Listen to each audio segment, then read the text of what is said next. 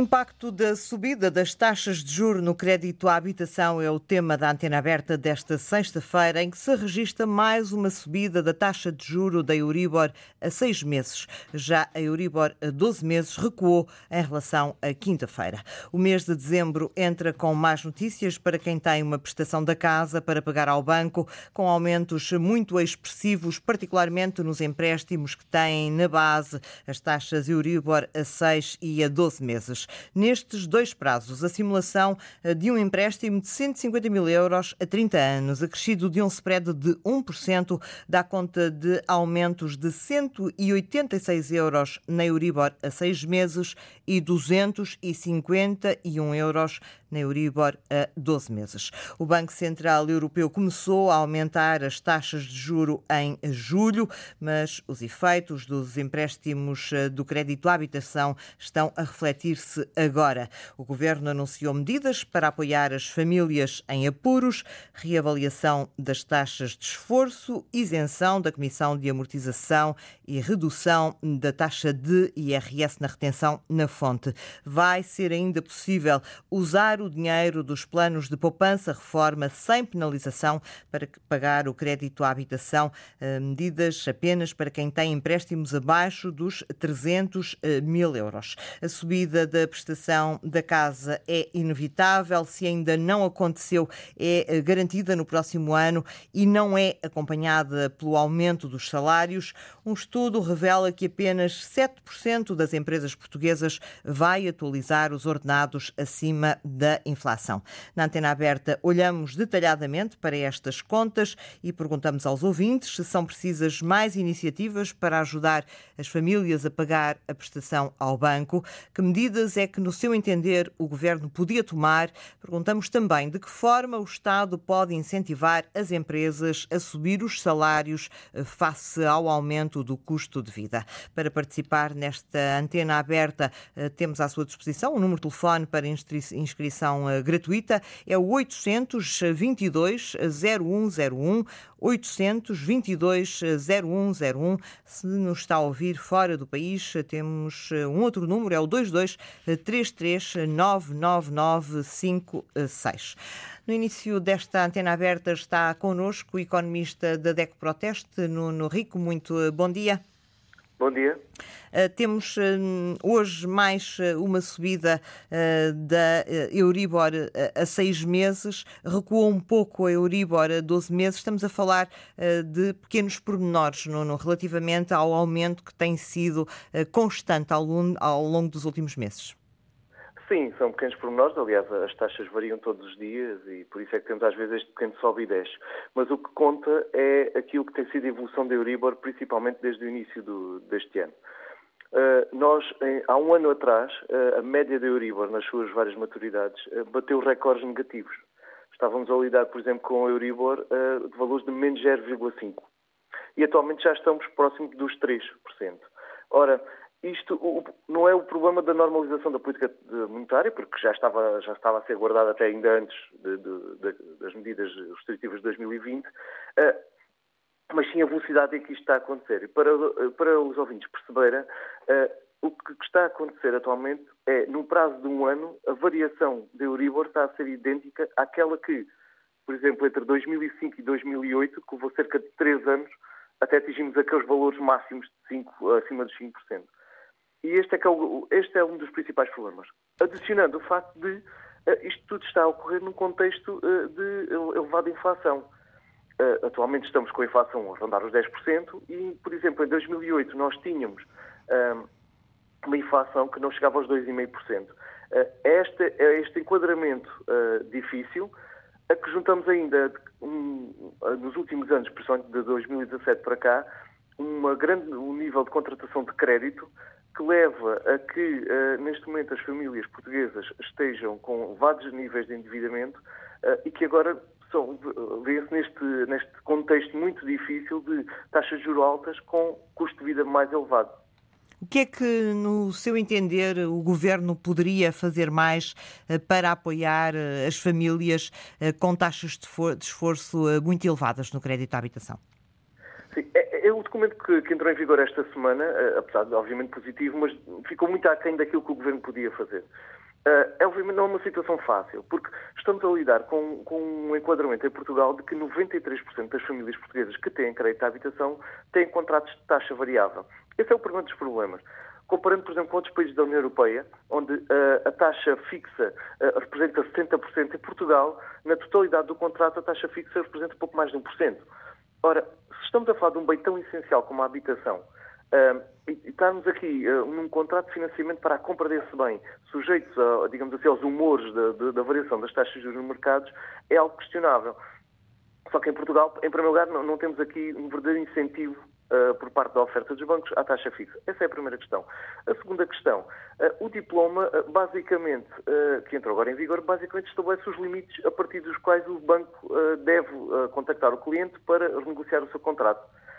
Os métodos como ele vai determinar essa taxa de esforço, eu diria que são algo questionáveis, porque uh, está aqui envolvido todo um trabalho administrativo muito grande por parte dos bancos, que não sei se será execuível, mas, mas pronto. Mas tirando isso, eh, podia ter ido mais longe. Em primeiro lugar, eh, podia reintroduzir a questão da dedução dos juros uh, pagos no, nos benefícios fiscais, ou seja, como existiu para os contratos até 2000, e ainda existe para os contratos até final de 2011 e que permite que os, os juros pagos possam ser deduzidos em sede de IRS, é um benefício diferido, mas era mais um benefício para, para as famílias.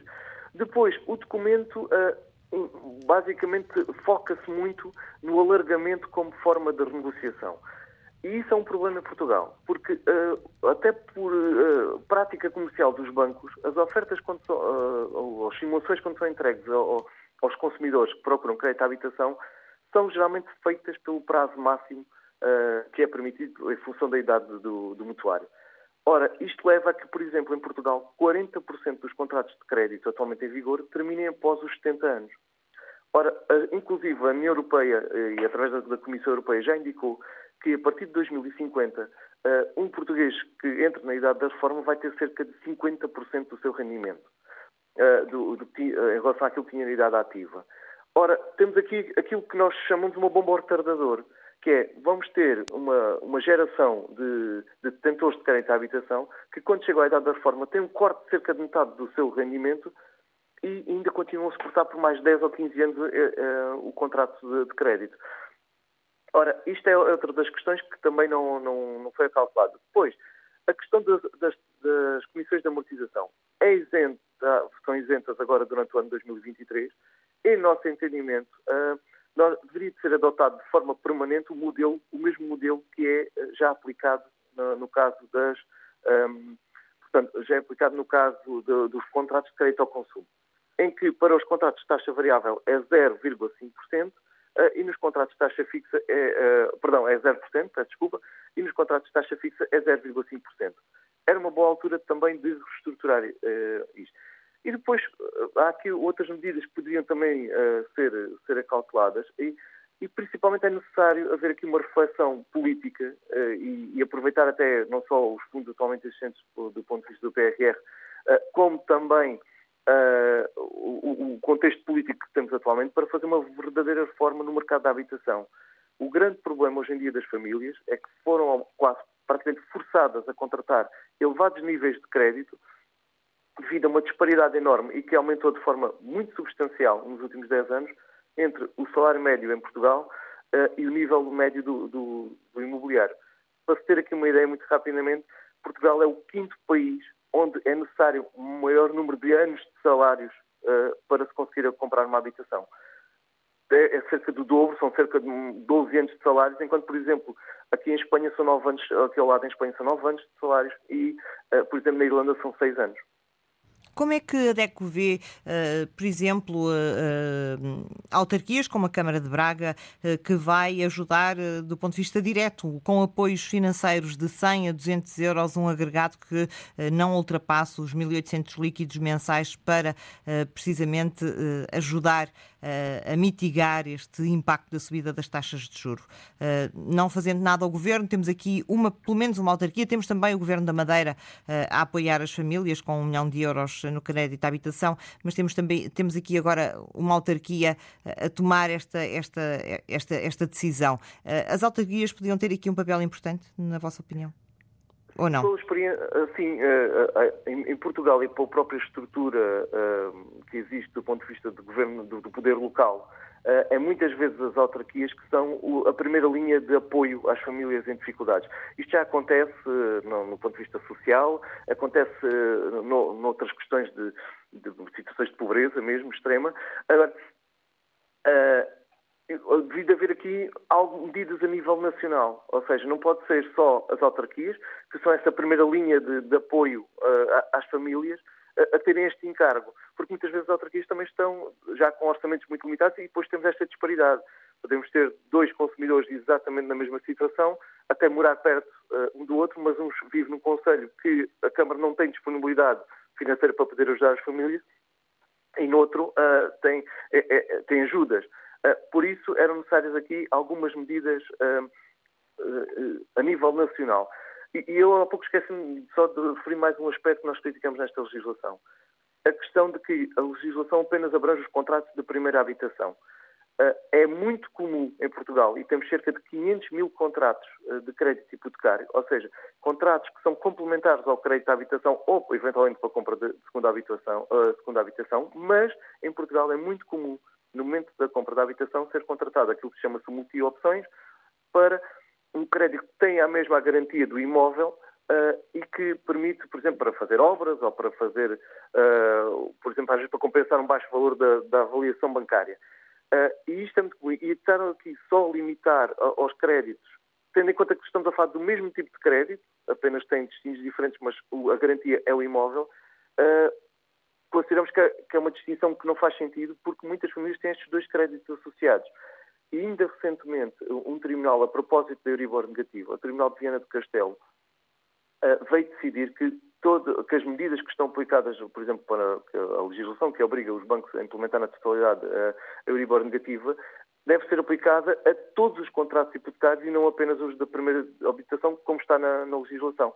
E essa é outra das medidas que também ficou uh, aqui de, de fora, uh, que deveria, deveria também ser incluído. Uhum. É importante é tentar aqui uh, abater cada vez mais este diferencial, porque uh, pois não, não existe em Portugal um mercado de arrendamento que seja uma verdadeira alternativa e muitas famílias vêm-se forçadas a comprar habitação nos limites das suas taxas de esforço quando a sua melhor alternativa seria, por exemplo, o arrendamento. Nuno Rico, para terminarmos, quem faz agora um crédito à habitação, cuidados é que tem que ter?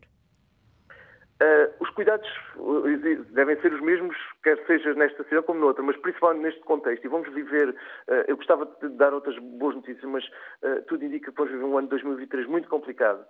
as famílias devem ponderar, essencialmente, e olhar, para, em primeiro lugar, para, sua, para o seu orçamento familiar. Isto é, não só confiar na simulação e olhar para a simulação que o banco lhe dá no momento e, e considerar que, ok, isto preenche o meu, o meu orçamento e eu consigo pagar, mas preparar-se para uma subida de, por exemplo, 2 ou 3% acima daquela taxa que, que, que, está. É certo que já subiu bastante, estamos já a rondar os 3%. Não nos parece para já plausível que iremos repetir, pelo menos no curto prazo, aqueles valores de 2008, taxas de juros acima dos 5%, e depois verificar, principalmente, que estamos num contexto em que os preços de imobiliários estão muito inflacionados. Não é fácil encontrar alternativas, eh, não é fácil eh, encontrar hoje em dia imóveis a preços mais adequados àquilo que são os vencimentos médios em Portugal, mas se isso for possível tentar encontrar um imóvel noutras condições, noutra localização, que se encaixe mais uh, ao, ao, nível de rendimentos da família. E esses cuidados têm que ser importantes e principalmente pensar que um contrato de crédito dura cerca de 30 anos e em 30 anos, num contrato de taxa variável, muitas variações ocorrem nessa taxa. Muito obrigada, Nuno Rico, economista da DEC Proteste, por ter estado connosco nesta antena aberta. Uh, connosco está também Pedro Sousa Carvalho, é comentador de economia uh, da Antena 1. Uh, Pedro, uh, temos aqui uma, enfim, um outro dado que lançamos para a discussão com os ouvintes, que é um estudo, um estudo da, de uma consultora que revela que apenas 7% das empresas portuguesas vai atualizar os ordenados salários acima da inflação. Temos, se por um lado temos a prestação da casa a subir de forma inevitável e para valores muito acima daquilo que, que acontecia nos, nos últimos anos, antes, antes da, das taxas de juros estarem negativas. Dizia eu que temos aqui este dado, apenas 7% das empresas portuguesas vai atualizar os ordenados acima da inflação. Uma das questões que colocamos aos ouvintes e coloco também a ti, é se o Governo não deveria olhar uh, para, para os salários e para, uh, enfim, de alguma maneira incrementar o aumento uh, dos salários para que as famílias pudessem fazer face também a esta subida do crédito à habitação. viva Isabel, não sei se me estás a ouvir bem. Estamos a ouvir, sim, Pedro. Viva. Uh, bom, eu acho que naturalmente o Governo já, já tentou fazer uma parte através do, da assinatura do chamado Acordo de Rendimento e Competitividade que assinou com os patrões, ou seja, o Governo terá naturalmente controle sobre aquilo que é a evolução do salário mínimo, o Governo terá naturalmente controle sobre aquilo que é evolução do salário na função pública, mas como devem imaginar, o Governo não pode obrigar as empresas a, a, a, a aumentar os salários, porque cada empresa é, é que sabe de si e que sabe se tem condições ou não para Mas aumentar os salários. Dar, pode dar benefícios a essas empresas, ou seja, pode, foi, pode, pode, pode haver aqui uma espécie de moeda de troca, paga menos imposto, aumenta mais o salário ou não, Pedro? E, foi exatamente isso que aconteceu, Isabel. Ou seja, o acordo de rendimento e competitividade é precisamente isso. Ou seja, as empresas eh, que aceitarem, a partir de janeiro do próximo ano, fazer um aumento salarial eh, de cerca de 5%, essas empresas terão uma benesse a nível de IRC, ou seja, vão ter uma majoração de 50% naquele custo que vão ter com a valorização salarial. Agora, eu percebo que para muitas empresas isto eventualmente possa não ser suficientemente atrativo, eh, porque ou seja, mesmo com a benesse salarial, é o aumento de custo salarial é um aumento que fica para o resto da vida da empresa. E as empresas, nesta altura, estão muito reticentes, porque elas próprias não sabem como é que vai ser o ano 2023. Já sabemos que vamos ter um abrandamento económico. Agora, obviamente, creio que as empresas estão a ser cautelosas, daí esse número uh, que tu, tu, tu, citavas de apenas 7% uh, uh, estarem a fazer aumentos acima da inflação. Relativamente à, à, subida das taxas de juros e ao, e ao impacto uh, que tem eh, na prestação uh, do pagamento da casa ao banco, uh, já, já ouvíamos aqui, enfim, o Nuno da DECO a dizer que isto veio para ficar e que as pessoas têm que efetivamente saber lidar com isto. Do ponto de vista prático, o governo poderia, eh, deveria, eh, tem que ponderar ter mais. Estamos a falar de um, 1 milhão e 800 mil empréstimos eh, nestas condições, com taxas uh, variáveis a 6 e a 12 meses. Uh, o Governo tem mesmo que olhar para isto de outra maneira. O que está no Orçamento de Estado, na, na tua opinião, vai ter que ser revisto? Eu, eu, diria que nesta altura, Isabel, a situação ainda não é dramática. É verdade que nós estamos a assistir a uma subida muito rápida da taxa de juro. Para teres uma ideia, há coisa de quatro meses, no mês de julho, a taxa de referência do Banco Central Europeu era de 0%, hoje em dia está nos 2%, e é muito provavelmente que na próxima reunião, no dia 15 de dezembro, aumente para 2,5%. Esta rapidez é que assusta. Agora, é preciso dizer às pessoas que níveis de taxas de juro de 2%, 2,5%, 3%, não é algo muito anormal o anormal tem sido aqui a subida que tem sido muito rápida. Agora, por que eu dizia que a situação ainda não é dramática? O, o, relatório de estabilidade financeira publicado pelo Banco de Portugal há coisa de uma semana ou duas semanas dizia que nesta altura, uh, Isabel, uh, apenas 5% dos créditos à habitação em Portugal têm uma taxa de esforço acima de 40%.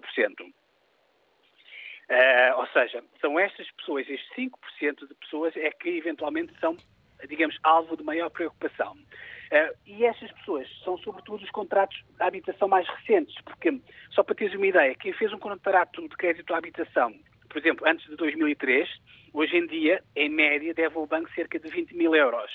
Mas já quem fez um crédito à habitação a partir de 2019, em média, deve ao banco mais de 100 mil euros. E é esta faixa da população, naturalmente, que o governo tem de ter aqui alguma atenção. Agora, Há aqui já em cima da mesa várias uh, propostas para tentar, uh, digamos assim, lidar com a situação. O Governo avançou com a possibilidade dos proprietários, como dizia há pouco o Nuno Rico da, da DECO, dos proprietários poderem amortizar antecipadamente o crédito à habitação. Isto naturalmente só é válido para quem tenha algum dinheiro, alguma poupança posta de lado. o Governo também permitiu uma medida que vai ser possível a partir de janeiro do próximo ano, que é a possibilidade uh, dos portugueses poderem pedir à sua empresa, ao seu empregador, para poderem baixar um escalão na taxa de retenção mensal de IRS, para poderem libertar alguma liquidez para pagar o empréstimo da casa. Esta é uma medida que é preciso ter muita atenção, porque aquilo que nós ganhamos mensalmente a partir do próximo ano, naturalmente é dinheiro que nós deixamos de ganhar a partir de 2024, portanto é uma medida de liquidez, não é uma medida de baixa uhum. de impostos, e a medida talvez mais importante seja esta, a que arrancou, creio eu, no dia 26 de novembro, portanto a semana passada, que é de obrigar os bancos a, a fazer uma análise mais, com, mais fina aos clientes que possam estar numa situação de dificuldade. De Exatamente, e propor-lhes naturalmente alternativas. É sempre possível, Isabel, situações mais, eh, ajuda, ajudas mais um, substanciais, mas que têm sempre assim contra. Um, Uh, eh, que, tem, que acarretam sempre problemas, ou seja, nós, por exemplo, durante a altura da pandemia, nós avançámos, por exemplo, com a questão das moratórias, que era durante um determinado período do tempo a pessoa que tem crédito à habitação não pagar os juros ou não pagar os juros e parte do capital, só que isto na altura foi definido a nível europeu, porque se não for a nível europeu, cria naturalmente aqui um problema de concorrência à banca europeia, à banca portuguesa, e depois esta solução também só adia o problema, ou seja, não pagas agora, vais pagar-me depois e depois ainda vais pagar se calhar mais. Depois há, há, há, a solução que o Nuno Rico falava há pouco, que era tentar ressuscitar uma medida que havia em Portugal antes da Troika. A dedução dos juros em sede de IRS. Exatamente também tem um problema grande. Aliás, tem dois problemas. O primeiro, Isabel, é a nível orçamental. Eh, nós, qualquer coisa que nós vamos mexer no crédito à habitação, estamos a falar de um mercado de 100 mil milhões de euros. Portanto, qualquer medida fiscal que o Governo vai fazer em cima de 100 mil milhões de euros tem um impacto orçamental brutal. Aliás, por alguma razão é que se acabou com isso no tempo da Troika. Acabou-se para os nossos contratos a partir de 2011. E depois tem um segundo problema que é mesmo por hipótese o governo quisesse avançar com essa medida, essa medida não traz um impacto imediato mensal, ou seja, no dia a dia uh, imediato, ou seja, tu só vais poder beneficiar dessa medida quando for o reembolso do, do, do, do, exatamente, o reembolso do IRS. Exatamente, é isso mesmo.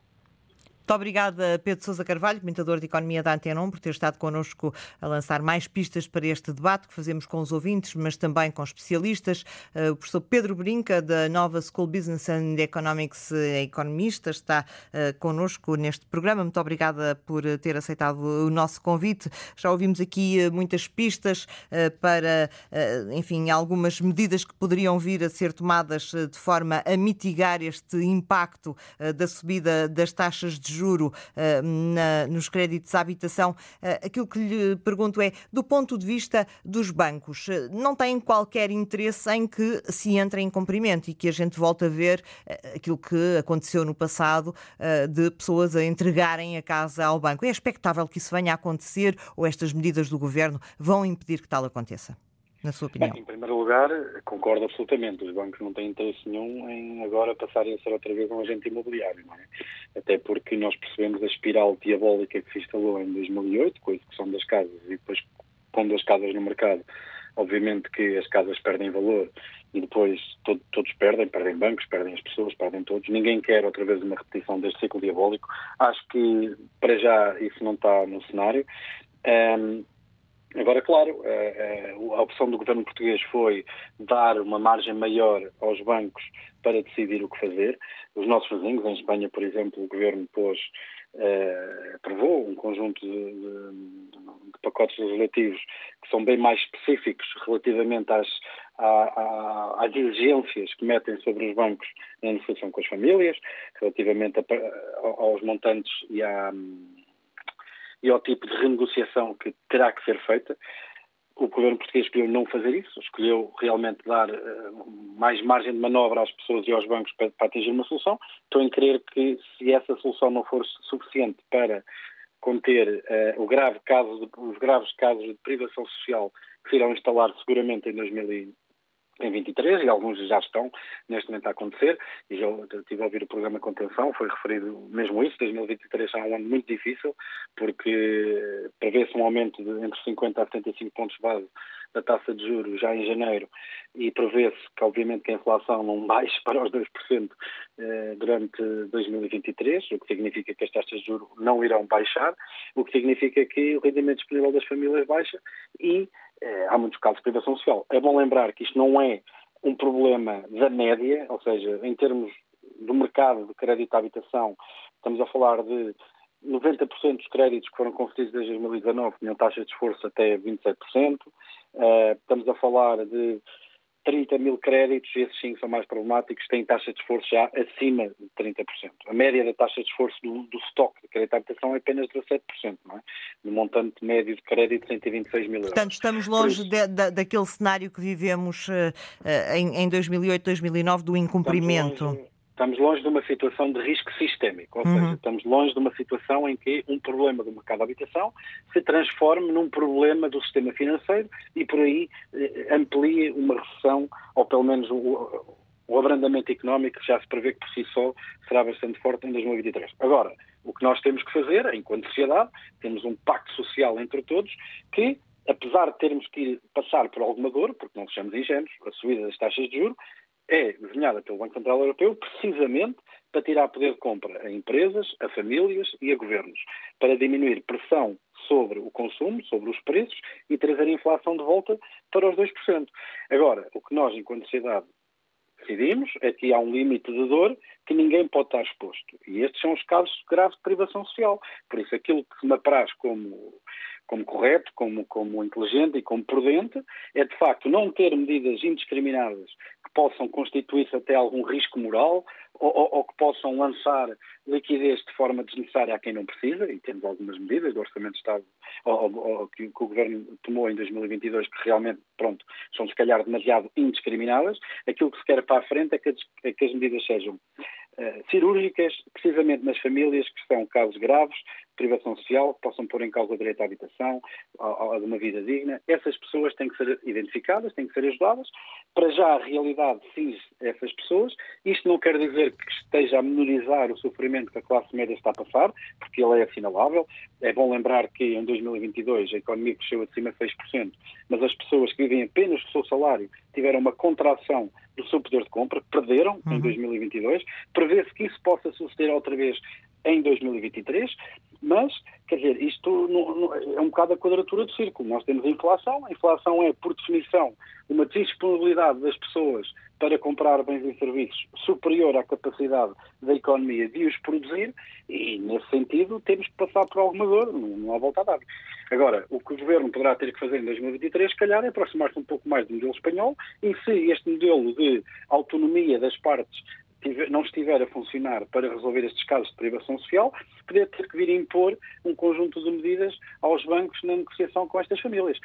Uma das coisas que eu não percebi, por exemplo, foi porque é que o Governo, no caso, e isto para o Orçamento de Estado de 2023, eh, no, na questão da, das rendas, por exemplo, estamos a falar da mesma coisa, o direito fundamental uhum. à habitação, no caso das rendas previu 45 milhões de euros para apoiar senhorios eh, por via da limitação do aumento das rendas face àquilo que seriam aumentadas se o Governo não tivesse intervido, não tivesse limitado esses aumentos. No caso do, do no caso do... Do crédito do crédito à habitação. Quer dizer, não há nenhuma medida prevista em orçamento de Estado, alguma perda de receita, talvez, alguns impostos terão sido aliviados na, na questão... Sim, mas não há um montante para atribuir. Não há um montante para mas atribuir. Mas não há uma ajuda substancial que se perceba e é, e é, provável que durante o próximo ano, se calhar, isto seja mais um dos fatores que pode para um a orçamental. Muito obrigada, professor Pedro Brinca, por ter estado connosco nesta antena aberta. Eh, vamos para o contacto com os ouvintes em Lisboa. Liga-nos Miguel Santos. Muito bom dia, a sua opinião. Muito bom dia. Eu, eu ouvi atentamente o que os anteriores interlocutores falaram e há um tema que me parece importante, que é no âmbito da renegociação dos clientes com a banca, clarificar as consequências dessa renegociação. Ou seja, um, quem de facto se apresentar a um banco enquanto cliente um crédito de habitação a pedir a reestruturação do seu crédito, vai ver, uh, na sequência dessa reestruturação que venha a acontecer, uma comunicação feita ao Banco de Portugal, à centralização de riscos, enquanto esse crédito foi reestruturado. E nessa medida, se for reestruturado, como potencialmente será, por dificuldades financeiras, o cliente vai ficar marcado durante o período que esse contrato dura. Ora, um crédito à habitação é um contrato de longa duração e, portanto, a pessoa vai ficar, pessoa, família, todos, todas as entidades relacionadas com esse crédito, vai ficar marcada e ficará com crédito dado na banca durante o período que esse contrato durar. Portanto, eu acho que era importante clarificar uh, esta consequência, porque quer as medidas do Governo, quer o Banco de Portugal, tanto quanto eu saiba, não fez sair nenhuma informação clara sobre este tema. Alguns bancos, inclusivamente, não há muito tempo, na pessoa dos seus presidentes, fizeram sair essa informação de consequência negativa para as famílias. Um, e acho que este é um assunto que não tem sido abordado no momento em que estamos, que é o tempo certo para ficar claro, das pessoas terem o conhecimento da consequência negativa que terão se fizerem essa reestruturação. Queria só, para terminar, deixar aqui uma nota uh, que podia ser uma discriminação positiva neste âmbito, porque há muita gente que tem crédito à habitação, uns uh, são habitação para permanente, outros são habitação secundária, e eu acho que a habitação própria permanente poderia haver um quadro legal que defendesse quem reestrutura este crédito, porque este sim é o crédito social e é aquele que mais preocupa um, e não pode ser comparado a uma casa que está uh, uh, mutuada num banco para aluguer ou habitação de férias. Portanto, acho que nestes casos deveria de haver uma diferença grande entre quem está a negociar habitação própria permanente e não ser marcado negativamente por fazer uh, e os outros. Era só isso. Bom dia. Muito obrigada pelas ideias que trouxe esta antena aberta no Algarve. Liga-nos Orlando Mendes. Bom dia, a sua opinião. Ah, olha, muito bom dia. Portanto, o que eu queria acrescentar a isto tudo é que fala-se em juros, fala-se em empréstimos, mas associado aos empréstimos há uma coisa que se chama seguros de vida. Existem IMIs, existem condomínios, e nada disso se fala e isso também traz encargos para quem compra uma casa.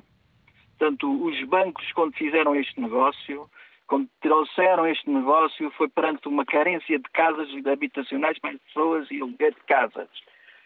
E acontece neste momento que as pessoas estão até a ser confrontadas com um aumento enorme a nível dos seguros de vida, para não falar nas pessoas que têm deficiência e que são penalizadas em dobro ou em triplo em relação a uma situação normal e que também entram nos custos mensais das pessoas e nos encargos mensais que têm com a sua casa e que, de certa maneira, vão indisponibilizar uma, uma, parte líquida da sua remuneração para pagamento dessas situações. Portanto, a realidade hoje em dia de quem é proprietário e pediu dinheiro a qualquer entidade bancária é uma. Portanto, e nisto estamos a incluir quase toda a classe média, é uma situação com tendência gravosa, porque a idade das pessoas vai aumentando, os seguros de vida vão aumentando porque a idade traz aumentos de seguros de vida, as casas vão se degradando e os custos da sua manutenção também vão aumentando. Portanto, isto foi só um negócio para os bancos, continua a ser um grande negócio para os bancos e para o Estado, por sua vez, porque de certa maneira também recolhe uh, bastantes dividendos desta situação. Numa altura aflitiva em que a maior parte das pessoas se encontra, devia ser de bom tom, de um Estado de Direito, que pudesse oferecer às pessoas condições dignas para que as pessoas consigam viver neste país. Tenho dito, muito obrigado, foi a primeira vez que intervi, porque são situações que me fazem envergonhar o país que vivo. Muito obrigado e muito bom dia a todos. Muito obrigada a nós, Orlando Mendes. Ligue sempre, tem, tem, esta antena aberta para manifestar a sua opinião aqui na Rádio Pública em Olhão. Uh, Liga-nos uh, José Santos. Muito bom dia, a sua opinião. Uh, bom dia. Uh, julgo que a questão é o que é que o Governo pode fazer. Claro que todas as medidas nunca serão suficientes, mas só vou deixar aqui duas medidas concretas podia ajudar Evidentemente, renegociar o contrato, o contrato, o contrato de crédito de habitação na banca é sempre, é sempre importante, mas gostava só de deixar aqui um, um, uma nota sobre o negócio bancário. O negócio bancário é essencialmente uma forma, é o produto bancário que é igual à margem financeira mais as comissões. Dentro da margem financeira, é, a margem financeira é uma diferença entre os juros cobrados nos créditos menos os juros cobrados nos depósitos. O que é que eu quero dizer com isto? Eu, eu tenho a convicção que a banca não vai, não vai fazer milagres. Claro que vai ajudar principalmente na, na renegociação do spread, mas não vai, não vai mexer, por exemplo, na, uh, uh, nos indexantes, nem consegue. Mas só gostava de deixar aqui duas notas, duas sugestões se o Governo quiser ouvir. Quando uma pessoa compra uma casa, tem que, obrigatoriamente, uma das condições do banco é ter um seguro de vida, um seguro multirriscos, ter um cartão de débito, um cartão de crédito, um limite de descoberta negociável. Uh, o, que é que o, governo, o que é que o Governo pode fazer fiscalmente? O Governo acabou há muitos anos com a dedução dos seguros de vida, ou seja, do ramo de vida, no IRS. Outra questão, eh, eh, mas na questão só da aplicação própria permanente. Agora vamos ver do outro lado. Os senhorios que têm casa, que têm casa que foi adquirido com uma habitação uh, própria permanente e que está a ser arrendada, também esses senhorios deviam uh, uh, deduzir em sede IRS os seguros de vida e os seguros multirrisco. O, o governo pode fazer isto. Ajuda também as famílias ajuda toda a gente. Obrigado. Muito obrigada, José Santos, ouvinte que nos ligava de Olhão. É nosso convidado também nesta antena aberta, o professor Filipe Grilo, economista, professor na Porto Business School. Muito bom dia, bem-vindo. Muito obrigada por ter aceitado este nosso convite. Uh, tivemos aqui um ouvinte que uh, levantou a questão da reestruturação do crédito. Se tal acontecer, uh, o, o, cliente vai ficar, vai ficar marcado para o futuro, depois para pedir novos créditos créditos ao banco. Parece-lhe um assunto uh, relevante que tem que ser uh, esclarecido, professor? Sim, uh, portanto, de facto, quando o, o, cliente for forçado a fazer aquela reestruturação que o governo até acaba por, por, por obrigar, o cliente fica registado como crédito mal parado. Isto funciona de forma errada, quer para o cliente, que fica marcado, fica com o registro uh, no Banco de Portugal como um cliente de risco, mas também para o próprio banco, que vai ter que assumir as perdas associadas a esse crédito mal parado. Na sua opinião, é algo que, que, deve ser alterado? Uh, sim, sim. Desde sempre, desde sempre não, nunca houve a necessidade do governo uh, obrigar o banco a, a renegociar uma dívida. Uh, ou seja, o banco teve sempre a opção e o próprio cliente teve sempre a opção e, e de facto, os bancos são especialistas exatamente nisto. Os bancos querem ser ressarcidos, querem, querem que os seus clientes cumpram o pagamento. E, portanto, uh, esta questão uh, da gestão do cliente é, é, uma questão muito sensível e, de facto, é, é, é, para isso que os bancos existem. E, portanto, o, o governo, a obrigar o cliente a assumir a registração até contra a sua vontade, pode ser contraproducente quer para o próprio cliente, quer para mesmo para o banco. Relativamente a uma outra questão que foi colocada aqui uh, pelo ouvinte, creio que anterior, uh, que entrou nesta antena aberta, o facto de uh, todas as outras prestações, além da prestação da casa, e que depois tudo somado, de facto o montante sobe muito mais, o condomínio, o seguro de vida, o seguro multirriscos, em que medida é que o Governo poderia aliviar não tanto pela questão uh, da, da, prestação em si uh, que é paga ao banco, mas por todas estas prestações paralelas e que fazem parte da prestação da casa. Em que medida é que, na sua opinião, o Governo podia intervir nestas prestações paralelas?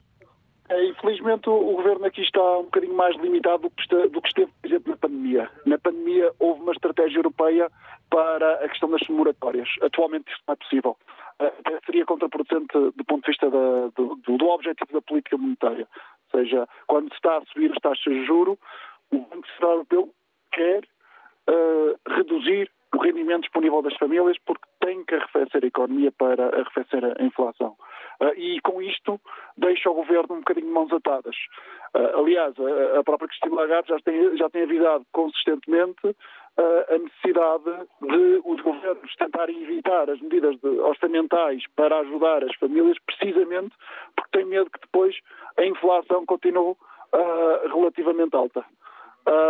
e, portanto, o governo aqui está mesmo limitado. Poderia dar aqui uma outra ajuda, talvez uh, evitar que algumas famílias mais desfavorecidas uh, estejam nesta situação vulnerável, mas é sempre complicado gerir esta situação, porque é sempre complicado selecionar estas, identificar estas famílias e tudo isto não é fácil.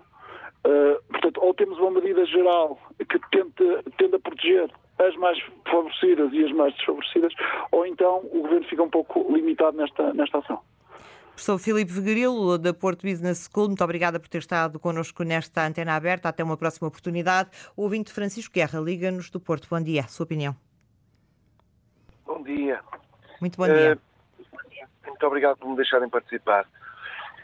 O que eu tenho a dizer é que uh, as medidas que o Governo aprovou não são medidas que tenham uma efetiva ajuda às famílias porque o, o, uma das medidas que aprovou é em sede IRS poderem, neste ano, descontar os juros, mas depois vão ter que pagar mais à frente. Por outro lado, é uma ajuda diferida. Não é Eu bem descontar que... os juros, não, não é descontar os juros que se trata, é baixar um escalão uh, de IRS. Não, não é propriamente aquele mecanismo que existia há uns anos atrás de descontar os juros uh, no, no IRS. Mas sim, continuo. Mas eu acho que, de qualquer forma, isso é uma medida que vai trazer, vai ajudar poucas famílias. Acho que uma das, uma das medidas que deveria, de, além de todas as que já aqui falaram, os problemas da reestruturação do crédito e de que os clientes ficarem marcados junto do Banco de Portugal, e eu, como, como bancário que fui, sei que isso passa e, efetivamente, cria um problema às famílias pelo prazo do crédito de. Eu penso que uma das formas de os de ajudar diretamente era, por exemplo, isentar agora, durante os próximos dois, três anos, o pagamento do IMI, não é diferir o pagamento do IMI, é isentar o pagamento do IMI às pessoas que têm o crédito de habitação. Sei que isto cria um problema de discriminação para aquelas pessoas que não têm crédito de habitação, mas sabemos que a maioria do povo português tem crédito de habitação e, portanto, dar-lhes, conceder-lhes isenção do IMI nos próximo ano dois anos, enquanto se mantiver esta inflação e esta situação. Acho que esta poderia ser uma das, uma das medidas que poderia ser dada às famílias. Por outro lado, acho que poderia também haver apoios diretos às famílias mais necessitadas.